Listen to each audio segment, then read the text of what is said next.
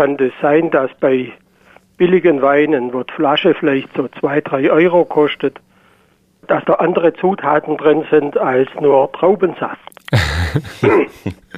und die Frage, darf das drin sein laut, sagen wir, EU-Recht mhm. oder gibt es ein Reinheitsgebot, so wie fürs Bier, sowas auch fürs, für mhm. den Wein unter den Winzer?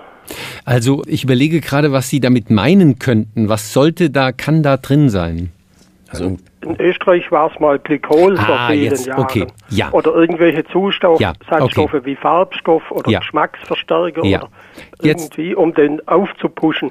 Nein, das, das darf da nicht drin sein. Es gibt ein Weingesetz, das ist sowas ähnliches wie das Reinheitsgebot beim Bier. Ähm, und das sagt, ähm, im Grundsatz ist nur Traubensaft zulässig. Ich habe deswegen gefragt, weil im Wein, man darf Hefen zusetzen, die dann die Vergärung äh, steuern oder äh, vornehmen und sie dürfen äh, Wein schwefeln. Mit Schwefel machen sie ihn haltbarer. Das ist ein sehr altes Verfahren und äh, praktisch alle äh, Weine, praktisch, also mit ganz, ganz wenigen Ausnahmen, sind geschwefelt.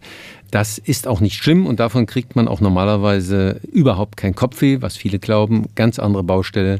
Also das ist, das ist das, was Sie reintun dürfen. Ansonsten haben Sie noch ein paar natürlich Behandlungsmittel, also Bentonit, das ist so ein Tonmineral, mit dem dürfen Sie schönen, das fällt dann aber wieder raus. Sie dürfen auch mit äh, Hühnereiweiß oder sonstigen Eiweißen, meistens technischen Eiweißen schönen.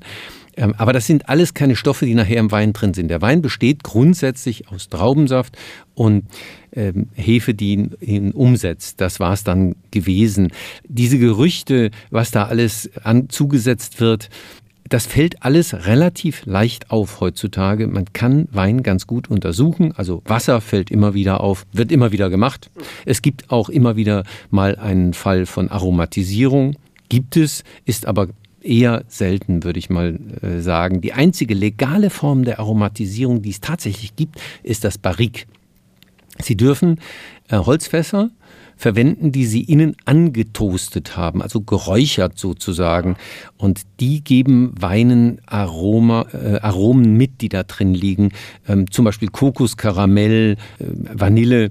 Diese äh, Charaktere kommen aus dem Barrik und erlaubt ist auch, zu diesem Zweck heutzutage Holzspäne zu benutzen, die man ins Fass tut. Das ist eine ausdrücklich erlaubte Ausnahme. In, ich würde es Aromatisierung nennen, es ist so, Punkt.